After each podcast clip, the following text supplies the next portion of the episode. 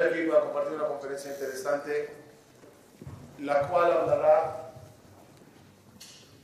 de la importancia de cuidar nuestro hogar, elegir el modo de vida que queremos que haya en él, tener mucho cuidado con lo que decimos y hacemos con los miembros de la familia, en tal la casa de cada uno de nosotros sea un paraíso.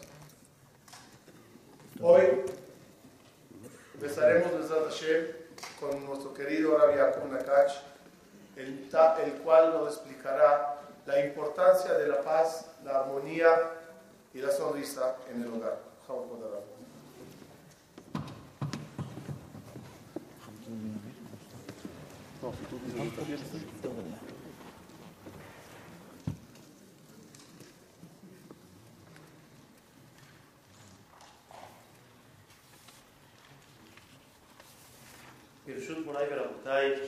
Con el permiso del Kala Kadosh, y principalmente los anfitriones de esta noche, el grupo de Menorá, eh, queremos transmitir el día de hoy hasta cuánto Boreolam se preocupa en animarnos, en darnos entusiasmo, darnos sentimiento positivo hay veces nosotros hacemos lo contrario de lo que Hashem Baraj está esperando de cada uno de nosotros.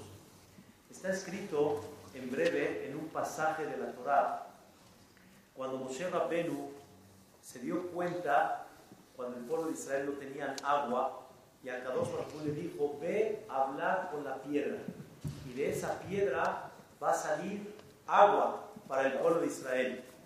En ese momento Moshe no encontró la piedra adecuada y surgió que Moshe por la desesperación del pueblo, que el pueblo empezó a decirle, ya, ¿de dónde va a salir?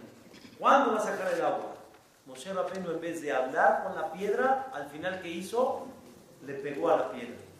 Y es conocida la historia que la Torah dice que por eso Akadosh Baruj decretó que el pueblo, que Moshe Rabbeinu no va a entrar a la tierra de Israel. Perdió el mérito de entrar allí, con todos los rezos que hizo y todos los méritos que hizo, perdió.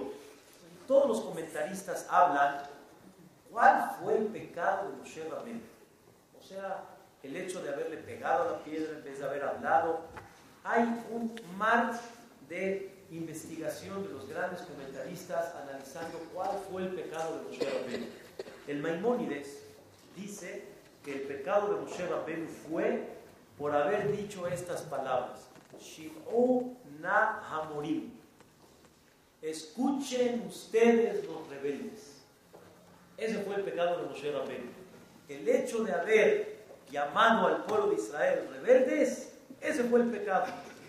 Por otro lado, el Nachmanides analiza las palabras del Maimónides y él pregunta por otro lado, cuando Moshe está despidiéndose del pueblo de Israel y está recordando toda la historia que pasó el pueblo de Israel en el desierto, está escrito que Moshe Rabenu repitió la historia y dijo así: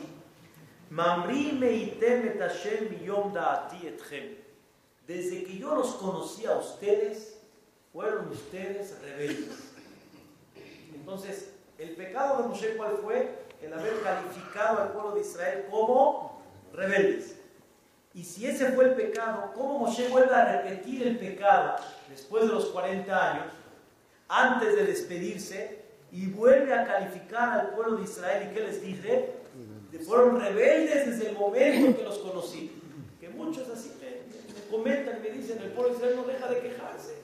Se queja de una, se queja de otra, si le falta una, le falta otra. Y Moshe dice, desde que los conocí, son un poquito Mamrin, Entonces, escuchen la respuesta que Besrat Hashem va a ser el mensaje importante del día de hoy.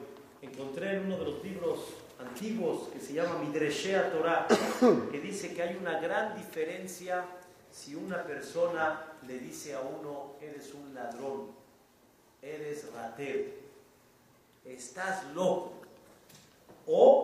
si le dice a la persona, hiciste un acto indebido de robar. En este momento mentiste, no dijiste la verdad. Hiciste una locura. ¿Cuál es la diferencia entre las dos expresiones? Muy simple. La primera, yo lo estoy calificando a él. Eres un ladrón. Eres un ratero. Estás loco. Y el otro, hiciste un acto indebido. No eres ladrón. No eres ratero. Pero hiciste un acto no adecuado. Hay una gran diferencia entre una y la otra. Moshe Rabbenu, la primera vez, le dijo al pueblo de Israel de una manera clara, le dijo Shimonah Hamorim. En hebreo, Hamorim quiere decir los rebeldes. En otras palabras, ¿cómo calificó Moshe Rabbeinu al pueblo de Israel? Son rebeldes. Pero en la segunda vez Moshe Rabbeinu entendió, ya no califico al pueblo, sino hicieron un acto de rebeldía. Hay una gran diferencia si una persona califica o si una persona nada más explica el acto que hizo. Y la diferencia está en el momento que yo califico a la persona, en ese momento la persona se va creando una idea en él que así es. Es una cosa increíble que Boreolán creó en el mundo, en la psicología, que si tú calificas a una persona, en ese momento puede él empezarse a crear esa idea que así es. Y en ese momento empieza hasta a perder, a desilusionarse. Empieza a decir, pues ¿para qué? Si de por sí así soy, si de por sí así me califica, ¿por qué sigo comportándome ya bien? Pero una cosa es decirle a la persona, te equivocaste, y otra cosa es calificarlo. Cuando, hace muchos años, no da pena, pero eh, recién casados, hay nosotros en el estudio, dentro del estudio de Torah, cuando están dos compañeros estudiando, de repente nos sale y veces si no estás loco, así no se... Una vez se me fue y dije a mi esposa, no estás loca. No, yo no estoy loca, yo estoy bien. Como que dije, ¿qué dije? Dije nada más una expresión, no, no califiques, no lo hagas de manera directa, porque en ese momento ahí es cuando vas a provocar que la persona tenga ese sentimiento. Está escrito igualmente en el lado opuesto. Sabemos nosotros que existió un personaje, el hermano de Moshe Rabbeinu, que se llamó Aharon Cohen. Aharon Cohen dice, la Mishnah en Pirkei Avot, era Ohev Shalom, Berodef Shalom. Amaba la paz y perseguía la paz. Y está escrito en el Rambam, en la explicación de Pirkei Avot, Aarón Cohen, ¿qué hacía? Cuando una persona no se portaba muy bien, no voy a hablar ahorita del concepto cuando había un pleito entre dos personas, un concepto nuevo que tal vez muchos no saben. Cuando Aarón veía que una persona estaba en un mal camino, en ese momento Aarón Cohen iba con él y le decía, ¿qué tal? ¿Cómo estás? ¿Qué dices? Ah, escuché de ti, eres una buena persona, increíble la verdad, creo que tienes un buen comportamiento. Dice el Rambam, en ese momento el hombre se avergonzaba y decía, ¿cómo si Aarón sabe quién soy? ¡Wow! Me va a dar pena cuando se descubra mi identidad real delante de Aarón Cohen. ¿Qué hacía este hombre? Dice, no, si Aarón piensa que yo soy bueno, tengo que ser bueno.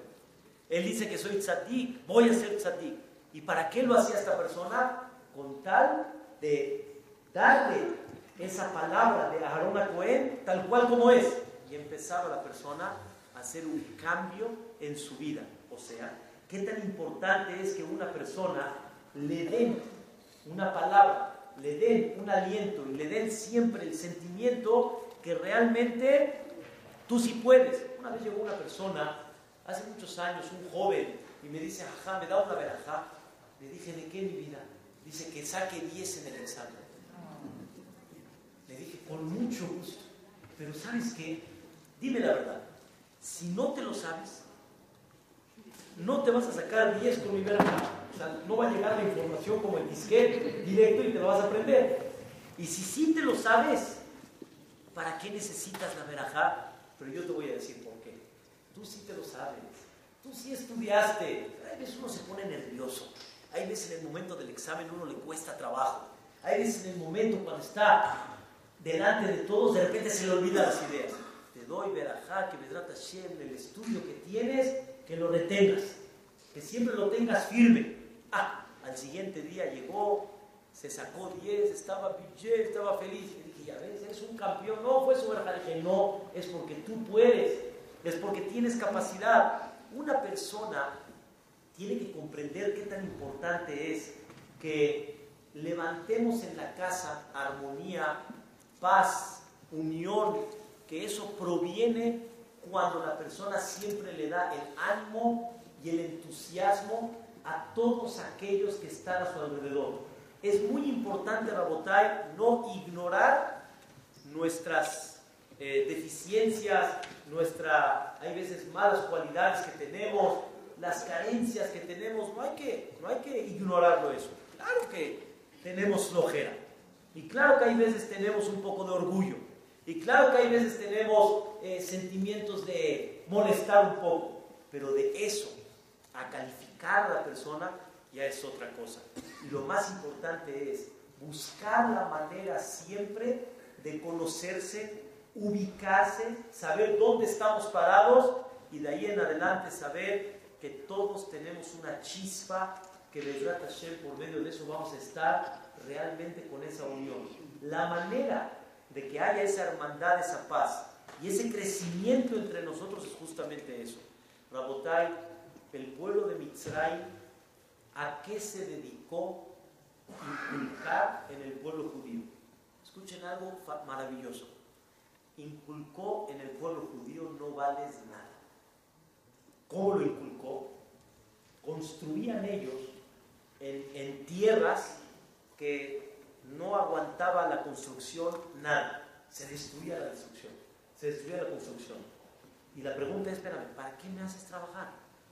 Si ya me hiciste trabajar, trabajé como negro. Bueno, que valga la pena mi trabajo. Recuerden que el colegio ahora Abraham hicieron toda una renovación del colegio y ponían una pared aquí, de repente decían, no, ¿sabes qué? Por allá. Bueno, tira la pared, construye allá. Construían allá, no, sabes que ahora no me gustó, vamos a hacerla aquí ahora. Llegó, el obrero llegó solito y dijo, pónganse de acuerdo, nada más díganme a dónde la quieren. Bueno, pues a ti qué, mano, yo te pago, pago tu día, tú haz tu trabajo. No, trabajar así nada más, por trabajar, quiero ver un fruto de mi trabajo. El pueblo de Mitzrayim me dio un sentimiento al, al pueblo de Israel, no vales nada, no sirves no, no, tienes, no tienes ningún valor en la vida. Así fueron cada vez mentalizándolos hasta que llegó un momento que el mismo Moshe Rabben le dijo a Dios, tú me estás mandando a Israel a ver al pueblo de Israel y decirles y levantarles la esperanza. ¿Cuál esperanza? Dijo Moshe Rabben, no me van a creer. ¿Por qué no te van a creer? Porque después de que les pusieron en la mente no vales, no sirves. Cuando venga Moshe y diga, Dios quiere rescatarlos, Dios quiere sacarlos. A mí, Dios, yo no valgo nada. ¿Quién soy yo? No valgo, no sirvo. ¿A poco Dios me mira? ¿A poco Dios me observa? ¿Y cómo creen que llegó Moshe con Paró? Le dijo Moshe a Paró, quiero que sepas, vení, mejorí Israel el hijo primogénito de todo el mundo, ¿sabes quién es? El pueblo de Israel. Paró se volvió loco. ¿Cómo? El pueblo que no vale nada, ahora del mundo, se considera que mi hijo primogénito, eso significa, es una manera de darle valor y darle un sentimiento a una persona que sí vale, que sí sirve, que tiene siempre que explotar, siempre tiene un valor dentro de la familia, dentro de la sociedad, dentro, dentro donde él vive. Por eso es muy importante que la persona trate y busque la manera que haya una armonía y una paz que muchas veces no tenemos nosotros la idea, o más, o más bien dicho, no tenemos la intención de hacerlo, y hay veces pensamos, pensamos nosotros que tenemos mucho amor hacia nuestra familia y muchas veces con palabras sin querer, hasbe shalom, hacemos todo lo contrario a lo que realmente es. ¿Por qué? Por lo mismo.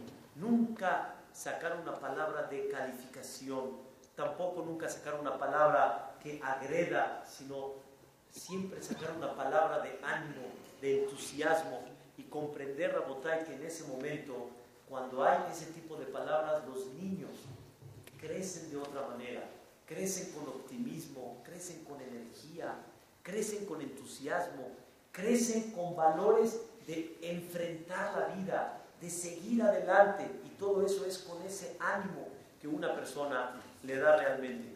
¿Cómo está escrito en el en Rosh Hashanah, en la Tefilá? Que Rahel al al Apiádate, Dios mío, de nosotros como se apiada el papá del hijo.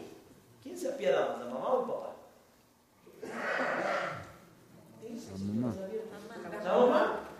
Nosotros somos un poco más, somos más rígidos. Pero sin embargo la mamá, así, déjalo, pobrecito, ah, déjalo que se duerma, déjalo mi vida, mi rey. ¿Por qué se llama Kerahem a Albaní? La respuesta es, muchas veces a la mamá le da más lástima. Y al darle lástima, ¿qué dice? Ya, déjalo.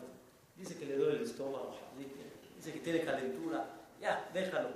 El papá inteligente va con su hijo y obviamente en vez de regañarlo, que le dice, no, mi rey, tú puedes, no tienes nada, mi vida, es más, aquí hay 20 pesos para que te pongas en la tendita, ya se lave los ojitos, ya está más tranquilo, ya se anima, órale, yo te, yo te ayudo, yo te apoyo, vas a ver que sí vas a poder, tienes algún problema, me hablas.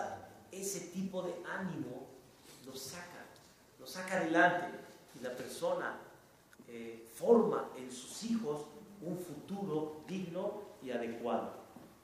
La verdad que hay muchos conceptos principales que, se van a tocar esta noche de Hashem sobre todo este aspecto de manera general, pero sí es importante que la persona reconozca sus puntos débiles que tiene, aprenda que no tiene nada eh, de malo, ninguna vergüenza de trabajarlos, de superarlos y de comprender a veces que hay palabras que realmente son aquellas que destruyen y que no construyen. Ya dijo el rey Salomón, a, Jaime de Amavet, la vida o lo contrario está en manos de qué? De la boca. Según lo que tú digas, así es. Animas o desanimas. Calificas o no calificas.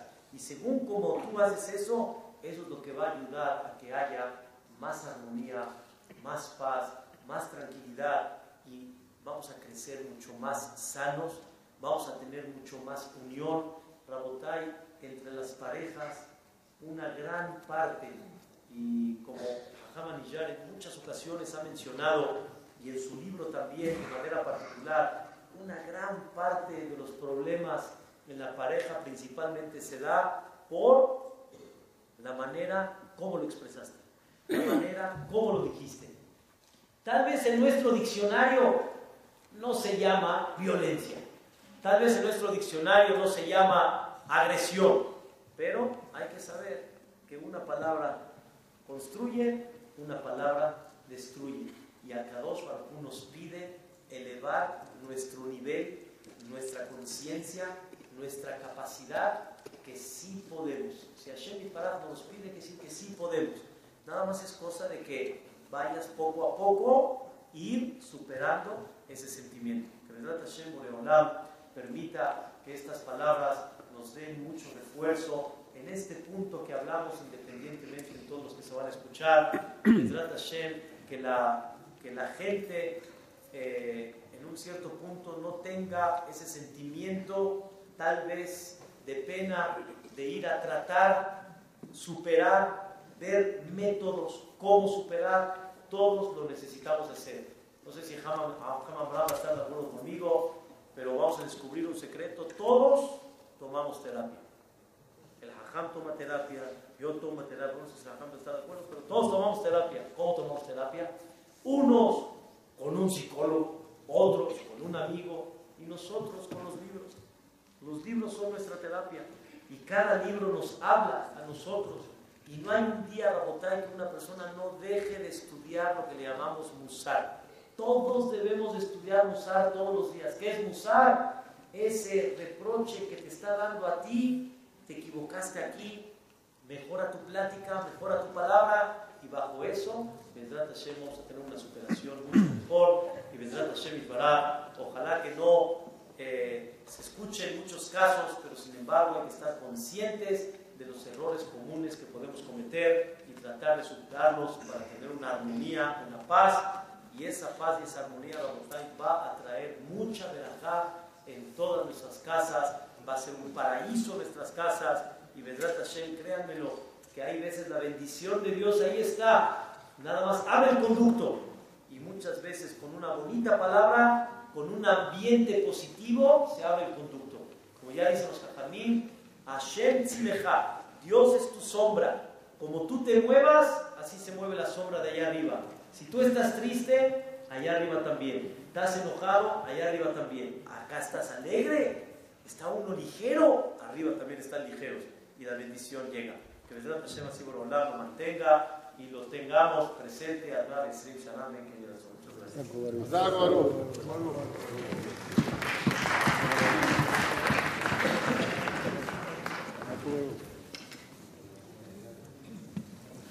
de nuevo, buenas noches a todos.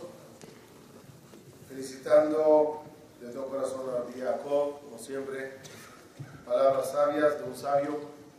Y ojalá que esas palabras que salieron de mente y corazón entren a nuestra mente y corazón. Quiero comenzar felicitando a todo el grupo Menorá por todo lo que hacen en nuestra comunidad, evitando, preparando, asesorando para que no haya violencia interfamiliar. Esa violencia, como bien dijo Rabbi Jacob, no es la cachetada. Es a veces la palabra, la conducta, la dictadura, el castigo aunque venga con buenas intenciones. Las intenciones de uno no siempre, justifican el, el medio y el método que él usa. A veces uno quiere educar a sus hijos y el fin es correcto, te quiero educar. Pero la educación puede ser tan fuerte con una violencia verbal y más que verbal que al final, ¿qué causa uno? En vez de educar, es el ejemplo del resorte que tanto le aprietas que al final sale disparado. Y en vez que termine amándote como papá, mamá, amando a su hogar, lo único que quiere es dar la espalda y no regresar. Respecto a la forma que hay que comportarse en el hogar, hay una Gemara en Masejet Gitin que trae cuatro consejos de cuatro diferentes sabios. Rav Hizda decía, nunca debe la persona implantar demasiado temor hacia su persona en el hogar. Témeme, asústate de mí.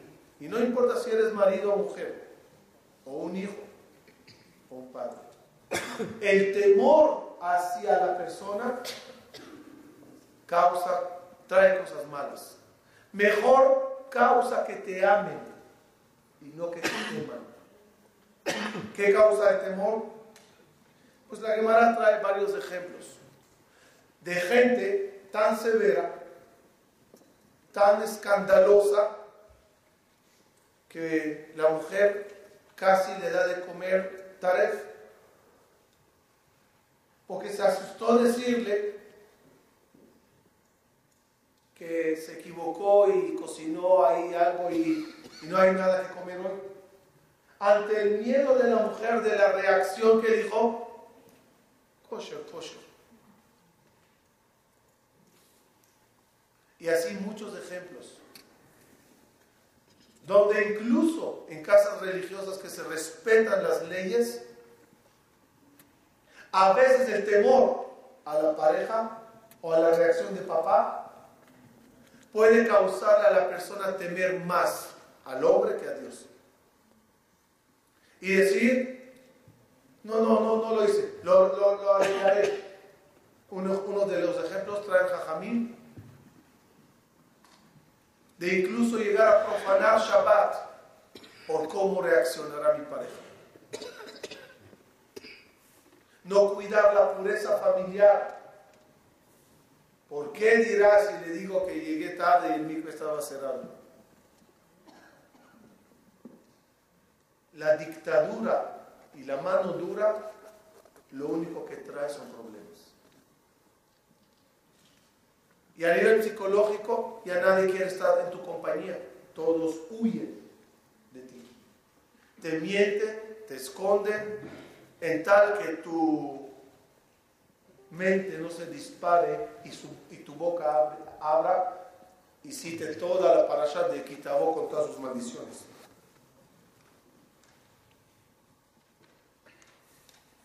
Traiga Gemara y de Rabba una frase.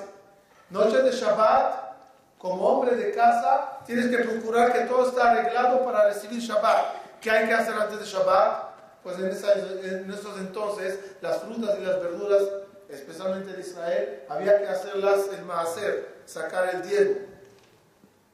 Había que hacer eruv si era necesario y prender las velas de Shabbat. Dice la Mishnah, hay que, cada hombre tiene que decir en su casa, Eraftem, Pisartem, Eraftem, etaner. Imagínense esa hora de Shabbat, todos corriendo para levantar Shabbat. Y tú quieres estar seguro que todo anda bien. Y tú los gritas y dices a la esposa, ya aprendiste las velas de Shabbat. ¿Qué pasa si ya entró Shabbat y ella no las prendió?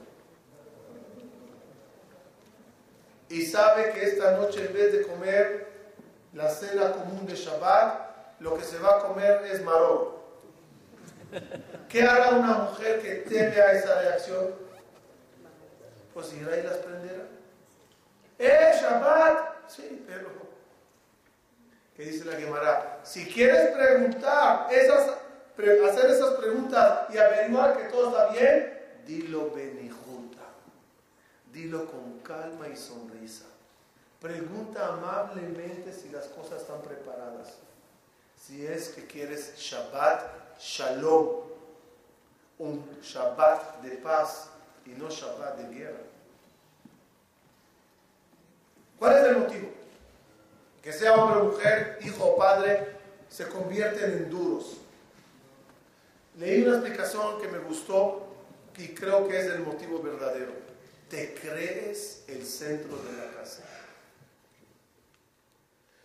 Te crees como tan importante que todo debe de girar a tu alrededor. Y todo debe de estar como tú quieres. Y la comida a la hora que quieras, en el sabor que quieras, en el lugar que quieras. Porque yo soy el rey de la casa. Y ella dirá, pues yo soy la reina de la casa. Y el joven dirá, pues yo soy el futuro de esta casa.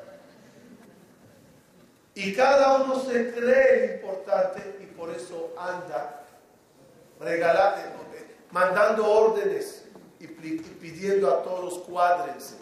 Y hay quien haga aquí las cosas como yo no quiero.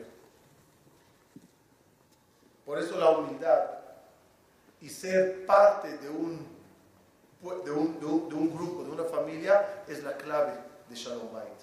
Porque hay Shalom Bait y hay algunos que ya dijeron shalom al bait. Entonces, para que no diga nadie shalom al bait, hay que procurar esa paz y armonía. Y lo dije y lo repito muchas veces. Una de las frases sabias que escuché en nombre del dueño de Coca-Cola. No sé cómo se llama, Pepsi, algo así. Dijo al dueño de Coca-Cola. La persona es un malabarista. Juega todo el día con cinco pelotas la pelota de la fe, la pelota de los amigos, la pelota del negocio, la pelota de, de los placeres y la pelota de la familia. En el día, en cada momento llega la hora de una de las pelotas. Ahora llegó la pelota, la hora de los amigos. Salimos de tanda y hola, ¿cómo están? La pelota de la fe, ahora me voy a rezar, ahora voy a estudiar. La pelota del negocio, ahora me voy a trabajar. La pelota, cada pelota llega a su momento. Dijo él, El punto es que todas las pelotas son de goma, nada más la pelota de la familia es de vidrio. ¿Qué pasa cuando vas jugando con las pelotas y la pelota de, la, de goma se cayó? No pasa nada, rebota y sigue. ¿Qué? ¿Hoy no fuiste al negocio? ¿Hoy no vendiste bien? ¿Se te fue esa pelota de la mano hoy? Tranquilo, mañana nuevo día, mañana las cosas mejorarán. No te encontraste con tus amigos, mañana. Me atrevo a decir, hoy por fuerza mayor, no resaste, no estudiaste, no te caigas, mañana toma, retoma las cosas. Pero hay una pelota que es la de la, de la familia, que es de vidrio. Esa, cuando Barmina se cae de la mano, no rebota. Y por eso uno tiene que cuidar, cuidar mucho, mucho. Quiero, quiero decirles un pensamiento que estamos compartiendo en una casa esta semana, la semana pasada. Cada uno no lo dudo que ama a sus hijos. Es más, creo que también amamos a la pareja. Pero lo que sí dudo es que mi hijo sepa o sabe cuánto yo le amo. Yo tengo un ejercicio que hago con parejas cuando vienen y tienen un cierto problema digo al hombre, escríbeme en una hoja de 1 a 10 cuánto amas a tu esposa. Y vienen con problemas. Escríbeme de 1 a 10 cuánto la amas. Tú, señora, escríbeme en una hoja de 1 a 10 cuánto le amas. Muy bien. Ahora escríbeme tú cuánto tú crees que ella te ama y viceversa. ¿Saben? Común siempre pasa. ¿Qué escribe el hombre cuando le pregunto cuánto tú amas a tu esposa? 10. ¿Cuánto escribe ella? O cuando ella dice que él escribió. O sea, dime tú cuánto escribió él, cuánto él te ama. ¿Qué dicen ellas? Cero, cuatro, cinco es el número máximo. ¿Y cuál es la pregunta aquí? ¿Él la ama 10 o no? Escribió que sí. ¿Ella qué siente? 5, 4. ¿Por qué? ¿Dónde está la falla? La falla es en el, en el concepto que yo te amo, pero no te lo demuestro. Quizás me, me porto duro, severo, violento un poco, pero te amo. Eso no se llama amor. Con eso no se sale de Jehová, no cumpliste con la misión. ¿Cómo se cumple con amor? Es únicamente cuando el otro lo percibe. ¿Qué pasa cuando no llegaste en el colegio al, yo qué sé, del niño que tenía una fiesta, una final, una y no llegaste? Porque estabas trabajando fuertemente. ¿El niño qué percibió? Mi papá no me quiere. ¿Tú por qué te quedas en el negocio? Para que mi hijo tenga un buen futuro el día de mañana. O sea, tú te quedaste a hacer dinero para dárselo a él. Entonces tú crees que con eso le amas. El que dice, Tú a mí no me amas, no llegaste. No es amar, es que el otro sienta mi amor. Y los niños en casa, especialmente los niños, también nosotros como pareja, no queremos escuchar la palabra te quiero y te amo. Queremos verlo. Y a veces un grito, una mala palabra, un insulto, no bastarán mil palabras buenas para olvidarlo. Una violencia no se recupera ni con mil ramos de flores.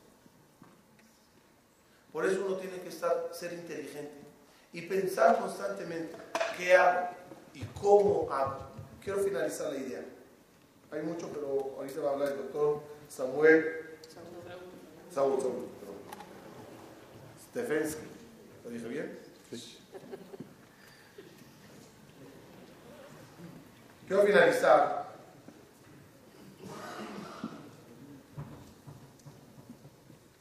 con las palabras Las cuales nos ordenan a todos nosotros como padres.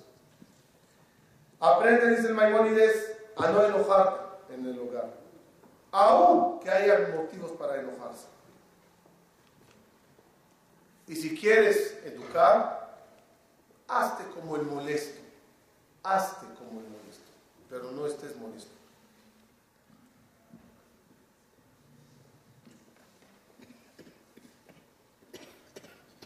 ¿Cuántas veces tenemos motivos para enojar? Pero saben, a veces hay que pensar a futuro. Si me enojo, ¿cuál es la reacción? ¿Qué pasará? Si prendo fuego, el enojo es fuego, en el hogar, ¿quién apagará este fuego cuando todo se queme? El Jafetz Haim para mí era un ejemplo maravilloso del tema.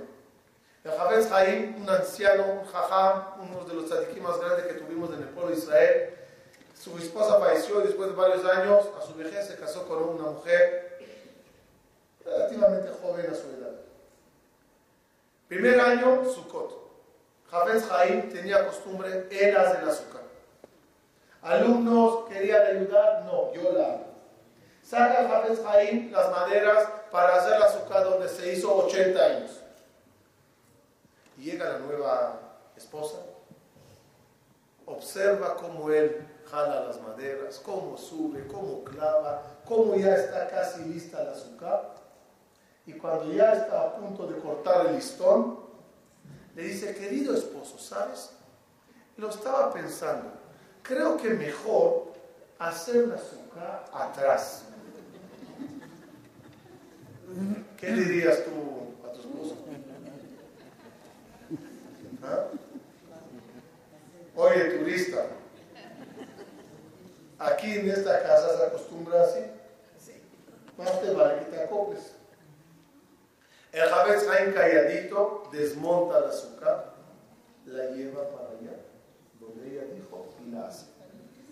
A punto de cortar el listón, viene ella y le dice, querido esposo, tenías razón, allá estaba mejor. ¿Ah? Yo creo que la pongo de adorno el azúcar.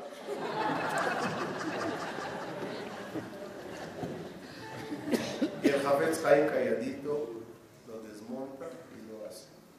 ¿Cuál es la diferencia entre el violeto y el Jafetz Haim? Como los dije, el violeto se pone él en el centro. Es lo que yo quiero como yo quiero. El sabio sabe que el otro es el centro. Y agacha su cabeza, le da su gusto. Termino. Nuestros hijos llegaron a nuestra casa, chiquitos, con un álbum de fotos vacía. Cada cosa que tú haces, dices, es una foto que tu hijo te toma. Le das una cachetada, es una foto. Le regalaste una bici, es una, una foto. Le das un abrazo y beso, es una foto. Le regañaste, le insultaste, le avergonzaste delante de sus amigos, es una foto. ¿Qué tendrá ese niño el día de mañana en su mente? Las fotos que nosotros nos dejamos. No nos olvidemos. La cámara la tiene él, no tú. No es que tú tomas la foto como a ti te parece y se la das, hijo, métela a tu álbum. Es como él la perciba. Y si él percibe amargura en la casa, si él percibe violencia, insultos, aunque tus intenciones sean de las más sagradas del mundo, la foto de él es la que cuenta. El día de mañana, todos queremos que después de 120 nos digan de bendita memoria. Pues bendita memoria significa que cuando nuestros hijos hagan memoria de nosotros, aparezcan puras fotos benditas. Pero para eso no hay chance en ese momento cambiar las fotos. Son las fotos que cada uno mete desde ya. De ti como abuela, como abuelo, de ti como padre, como madre, de ti como hermano y como amigo, como miembro de la comunidad. Procuremos que toda la gente que nos estén tomando fotos diariamente, la foto sea una foto agradable. Muchas gracias.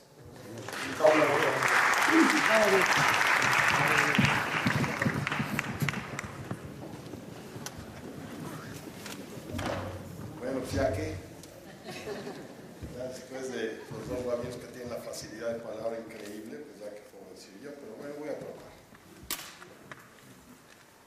Eh, yo voy a empezar un poquito como dijo Rabino con las fotos, pero lo voy a tomar desde otro punto de vista. Eh, los bebés que están en el vientre materno tienen el disco duro cerebral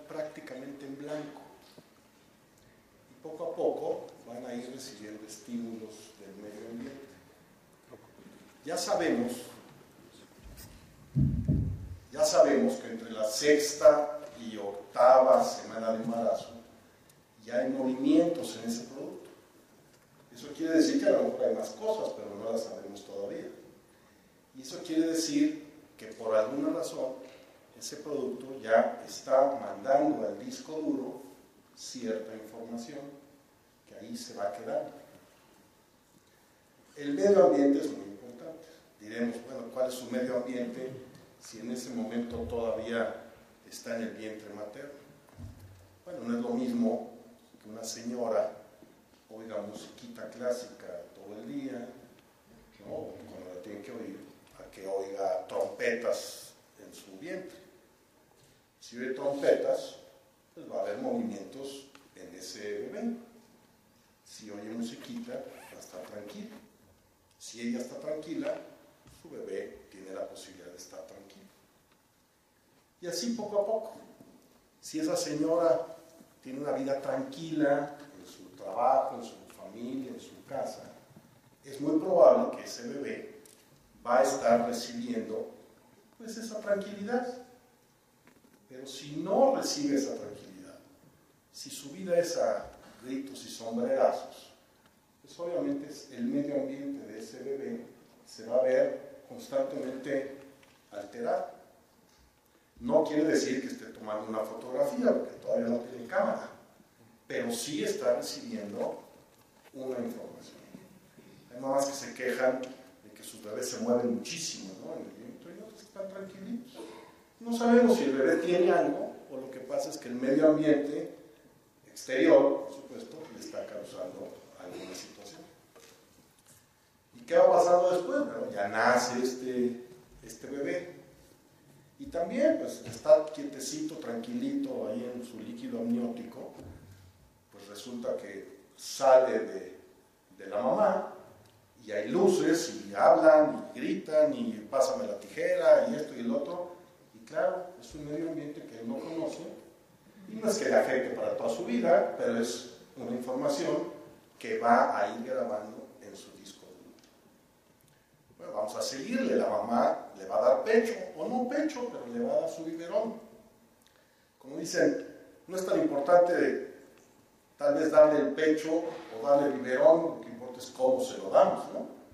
Si le damos pecho muy contento, la señora muy contenta, o así, pues el bebé lo va a ir percibiendo. Como nosotros percibimos cuando nos hacen así, nos hacen así, igual. Entonces este bebé va, va creciendo y va aprendiendo del medio ambiente. No tiene de dónde más aprender. Está con su papá y su mamá. Puede tener hermanos, pero básicamente su papá y su mamá. Y si en esa casa, como ya se dijo en cierta manera, hay pues una relativa tranquilidad, eso es lo que este bebé va a aprender. Él aprende lo que está en su medio ambiente. No puede definir si está bien o está mal, pero eso es lo que él aprende. Bueno, el bebé por, se dice masculino, pero la bebé puede ser también, Entonces van aprendiendo esto. Si la mamá está tensa todo el tiempo, el bebé vive una vida tensa. Y ya no es bebé, ya tiene un año, dos años, tres años, percibe. Tal vez todavía no saca fotografías, pero tiene muy claro lo que está viviendo. Solamente cuando crezca, tal vez y vaya a casa de un amiguito, se va a dar cuenta que hay casas que son diferentes, mejores o peores, pero diferentes. Pero además, también está la parte cerebral, la parte química. No es así tan fácil, ¿no? O sea, yo estoy tensa todo el día y no pasa nada. O estoy amenazado todo el día, porque también las mujeres pueden ejercer violencia sobre los hombres. ¿Por qué no, verdad? De otra manera. Ya veremos en un momentito más. Pero bueno, la parte química es muy importante.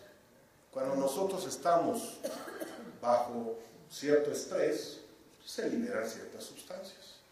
Cuando estamos en peligro, se liberan sustancias que nos ayudan a protegernos de ese peligro. Pero esas sustancias son para eso. Por un lado, algunas para mantenernos bien, contentos, pero en su medida. Cuando son más altas o más bajas, ya nos pueden afectar. Y lo mismo las sustancias que se liberan cuando estamos en peligro. Si estamos en peligro constantemente, ya esa sustancia no nos, ya no nos sirve en el sentido positivo, ya nos puede afectar. Por ejemplo, hay una sustancia por ahí que se libera cuando estamos en peligro, pero que también provoca cierta inmunidad, o nos quita la inmunidad, que es decir, nuestro cuerpo que se defiende ante enfermedades, etcétera, se reducen cuando esa hormona se, se libera. Pero bueno, como estamos en peligro de repente, pues yo le voy a aventar algo a alguien ahorita, se libera, se tranquiliza, hace su función química en el organismo, azúcar, etcétera, y ya. Pero si esa persona está amenazada todo el tiempo, está liberando todo el tiempo una sustancia que no debería estar liberando. ¿Sí? ¿Lo, lo dije bien? Esa sustancia que se está liberando todo el tiempo provoca daños en el cuerpo. La gente que tiene cortisol, se llama, todo el tiempo en su cuerpo, provoca daño. Y provoca tal daño que el cuerpo ya no se puede defender fácil. No es casual que la gente que está deprimida, o depre, digamos, no está diagnosticada, pero está depre, tiene más gripas, le duele más la cabeza, le duelen las piernas, etc. ¿Por qué? Porque hay sustancias químicas en el cuerpo, como ya dije, que se liberan en demasía y no tienen por qué estar ahí. Bueno, imagínense una señora o un señor que está amenazado constantemente por su cónyuge, o un niño que está amenazado constantemente X por un maestro, acuérdense que estos, nuestros niños pasan muchas horas en la escuela. Y si van a una yeshiva, más todavía. No, están más horas. Imagínense un niño amenazado por un maestro o por sus compañeros. Ese niño que no quiere ir a la escuela porque está amenazado. Pues no nada más es, Jazito está amenazado, a ver qué hacemos. También también su química cerebral lo hace eh, afectarse físicamente por esa amenaza constante. Entonces, imaginemos también un señor amenazado todo el tiempo por su señora, o al revés, pues están liberando ciertas sustancias químicas que no los tienen bien, al contrario, ya los empiezan a lastimar. Y se hace un círculo vicioso muy difícil como el fuego que decía el rabino, ¿verdad? Pero a veces el fuego ya se hizo físico, ya no podemos luchar tan fácil.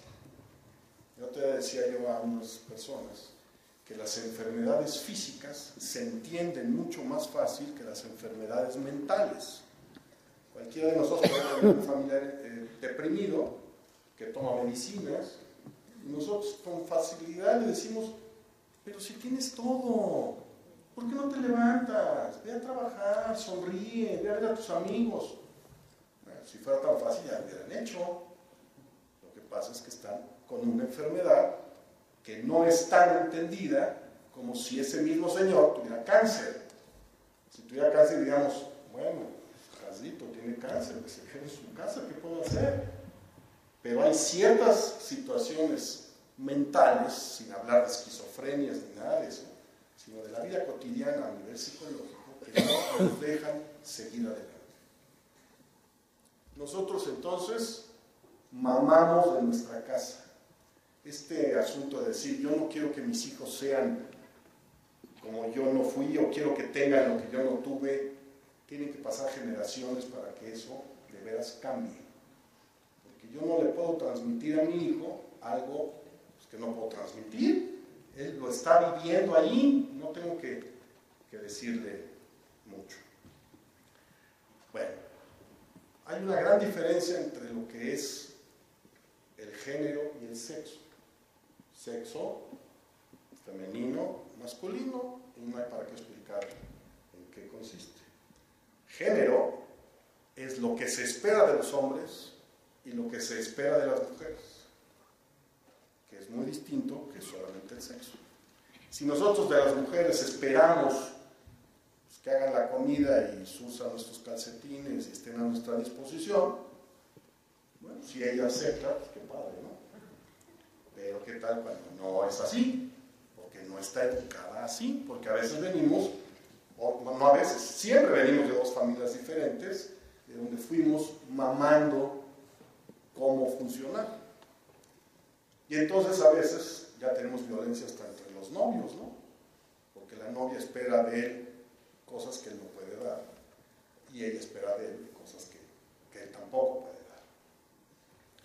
Entonces, regresando al tema, como nos damos cuenta, no es tan fácil como que el Señor le gritó y quiere ser el rey de la casa, nada más. Ese niño, como dijo el rabino, va a aprender a que los hombres son los reyes de la casa y son los que gritan, por decir, ¿no? O al revés, son los lindos que cuentan el cuento en la noche y que dan el permiso, porque a veces los niños le hablan al papá a la oficina que sabe que no le va a poder contestar fácil y analizar el permiso y le da el permiso porque está ocupado y la mamá ya había dicho que no. Bueno, hay distintos tipos de violencia. La violencia es el, acto de querer controlar a otro que es más débil por la razón que queramos. Si yo quiero controlar a este grupo, porque yo estoy aquí y ustedes están allá, y lo que yo digo es lo único que vale, y lo que ustedes dicen no, eso es violencia. Porque yo aprovecho mi lugar de estar aquí, que además nunca habíamos estado en un púlpito dando una plática, cual agradezco, eh, eso, eso sería violencia. Hay diferentes tipos, ya se dijeron algunas, y podemos hacer innumerables ejemplos. Hay la violencia física, que es la que más conocemos. Cualquiera de nosotros se puede dar cuenta si un señor llega con un ojo morado porque la esposa le aventó un libro. Bueno, sí, esa sí existe, por supuesto. Y en los niños existe.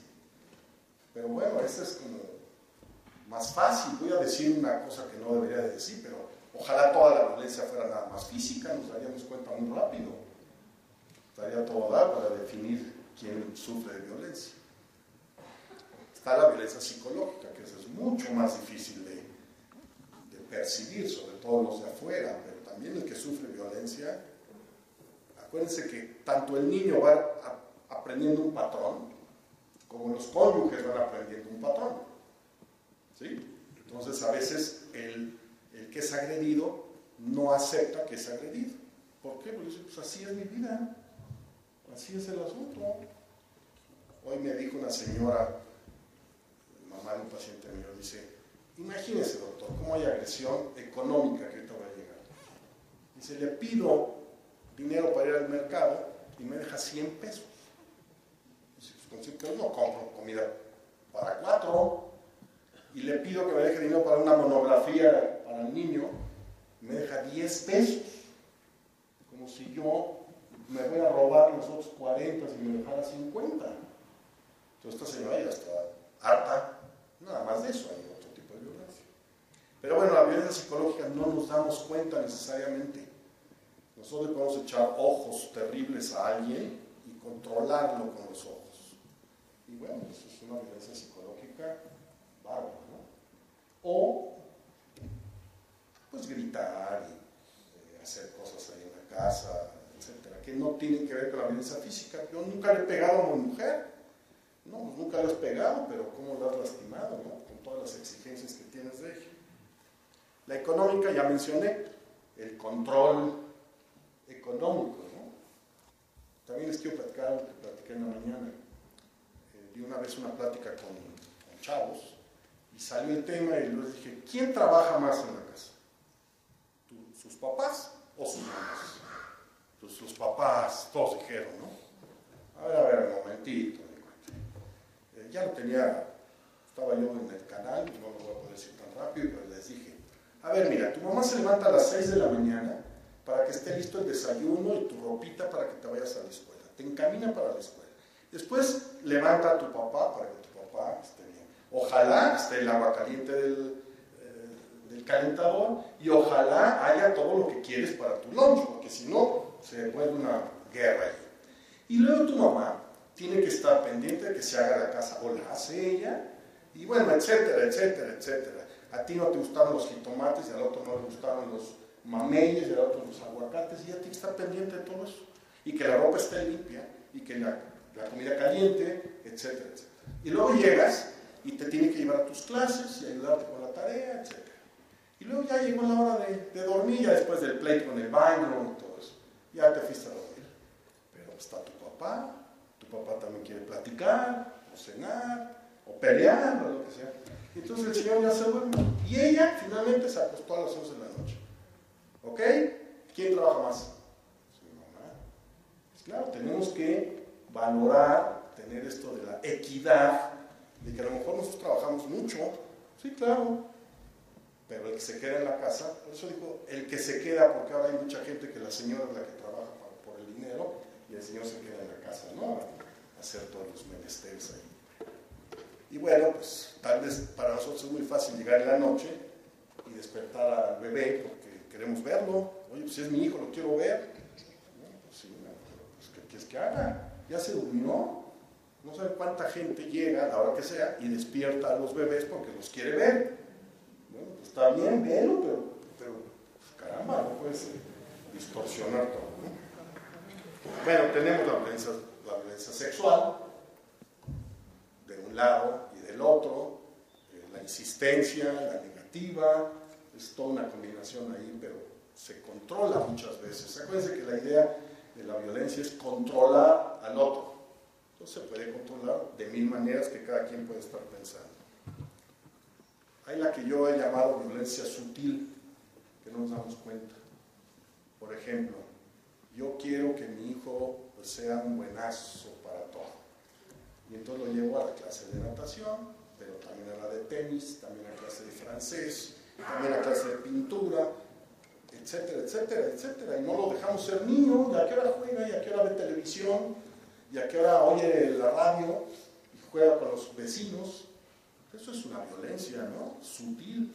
Tampoco estoy diciendo que se le pregunte al niño qué quiere hacer y qué no. Nosotros decidimos que lo mejor para ese niño es tomar su clase de tenis en vez de karate. Pero bueno, si nos presenta el hecho de por qué no quiere ir al karate, tal entender.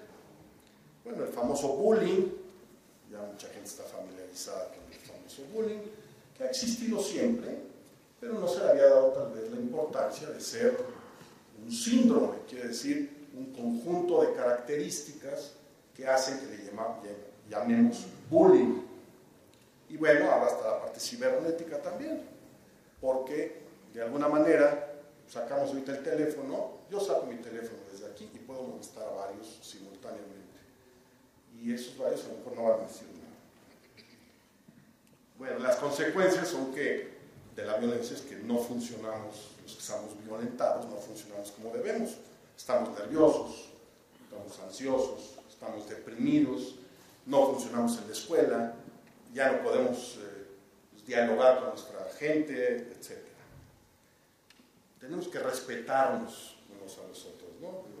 No hay que decirlo. Y bueno, tenemos que romper con el silencio. Claro, nos da pena, de alguna manera, decirle al amigo, al hermano, al primo, que estamos siendo violentados. Pero bueno, tenemos dos alternativas romper con el silencio o quedarnos así por toda la vida. Bueno, rápidamente, hay en la comunidad hay 45, 50, 55 instituciones de gente voluntaria. Y bueno, tenemos que aprovecharlas, no las dejemos ahí. Hay voluntarios que todos los días dan su tiempo, pues vamos a aprovecharlos.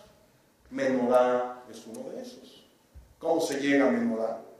Bueno, nosotros tenemos casos donde hay niños que hablan porque es violentado, adolescentes hablan más porque más capacidad de conseguir el teléfono, habla el papá, la mamá, o a veces hay llamadas anónimas. ¿Y qué pasa? Hablan a un teléfono de emergencia. La violencia no distingue religión, no distingue eh, capacidad económica, no distingue Shabbat, no distingue Yom Kippur, no distingue Día de la Virgen de Guadalupe, no distingue nada. Eso quiere decir el teléfono de emergencias de Menorá trabaja 24 días, 24 horas al día, 365 días a la semana. Y siempre se puede hablar. Quien contesta ayuda a la persona a manejar su crisis y después se le da pues, un camino, ¿no? Hay terapeutas especializados en violencia y se hace el camino. Y además es estrictamente confidencial. Yo siempre digo, yo podré ir con la secretaria, pedirle la llave del archivero, abrir y ver los nombres de la gente. No, no nos interesa, ¿para qué, no? ¿Para qué nos tiene que interesar? Yo me entero a veces del nombre de alguien, pero ya me lo mandaron a mí. O sea, si hay un niño que hay que atender, y yo me dedico a niños y adolescentes, pues sé el nombre. Si no, no. Porque hay cosas en nuestras vidas que tienen que ser estrictamente confidenciales. Entonces yo los invito a que hagamos uso de todas las instituciones que hay. Como dijo algunos rabinos, la terapia de algunos es estudiar, ojalá los que estudian, si también necesitan terapia, vayan a un terapeuta. Eh, eh, y hay terapias, pero básicamente hay instituciones. Echemos mano de las instituciones, que ahí están, es como las medicinas, hay gente que dice, yo a mí no me gusta tomar medicinas, no, no las tomes, pero para, las hicieron para que las tomes, si es que las necesitas. ¿Cuál es tu renuencia a eso? Y volvemos a las enfermedades mentales. Se toma más fácil una aspirina o un antiácido que un antidepresivo. Y el antidepresivo pues, también, también. Entonces, hagamos uso de eso y esperemos eh, pues, evitar la violencia lo más posible de hoy en adelante con nuestros hijos para que ellos no repitan el sistema violento que tal vez aprendieron de nosotros. El fuego sí se puede apagar. A lo mejor nos tardamos más en apagar un fuego que ya es muy grande, pero cuando empieza el fuego, tratando de evitar que se prenda el cerillo y sí se, puede, se pueden hacer muchas cosas. Gracias.